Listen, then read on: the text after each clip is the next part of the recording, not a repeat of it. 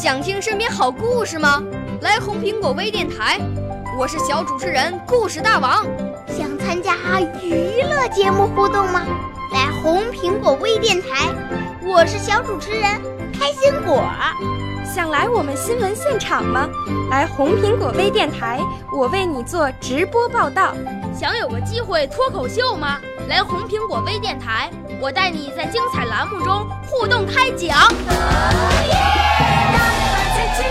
我们的语言魅力在这里提升，我们的儿时梦想从这里起航。大家一起喜羊羊。少年儿童主持人，红苹果微电台现在开始广播。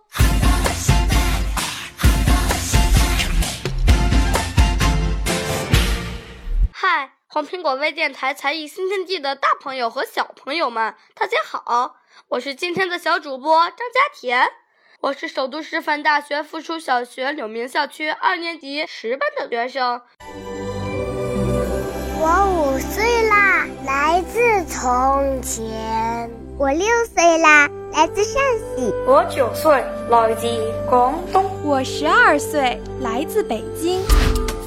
我们都是红苹果微电台小小主持人。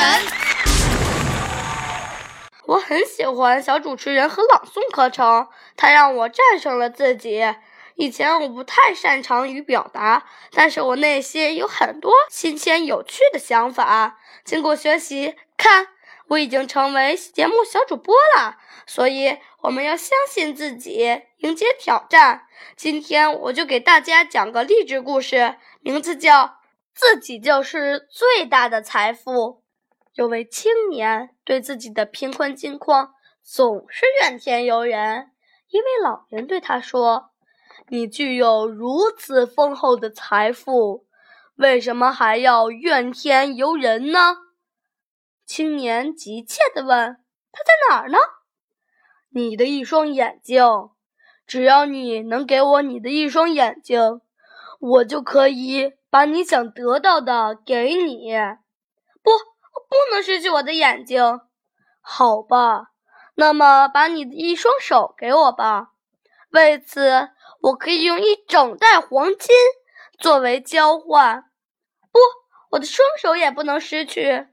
老人最后说：“你有一双眼睛，你就可以学习；有一双手，你就可以劳动。现在你自己看到了吧？你有如此丰厚的财富。”身外的财富生不带来，死不带去，而最大的、最永久的财富就是我们的眼睛、我们的双手以及我们的健康。拥有这些财富，我们就拥有了克服困难的勇气与信心。自己就是最大的财富，多么富有哲理的金句啊！世界上想做好任何一件事都不容易。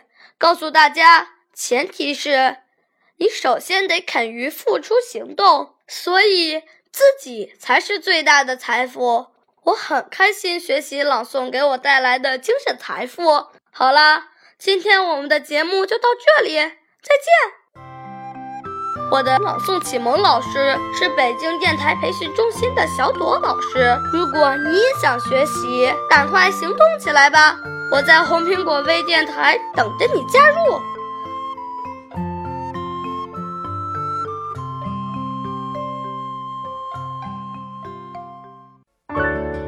少年儿童主持人，红苹果微电台由北京电台培训中心荣誉出品，微信公众号：北京电台培训中心。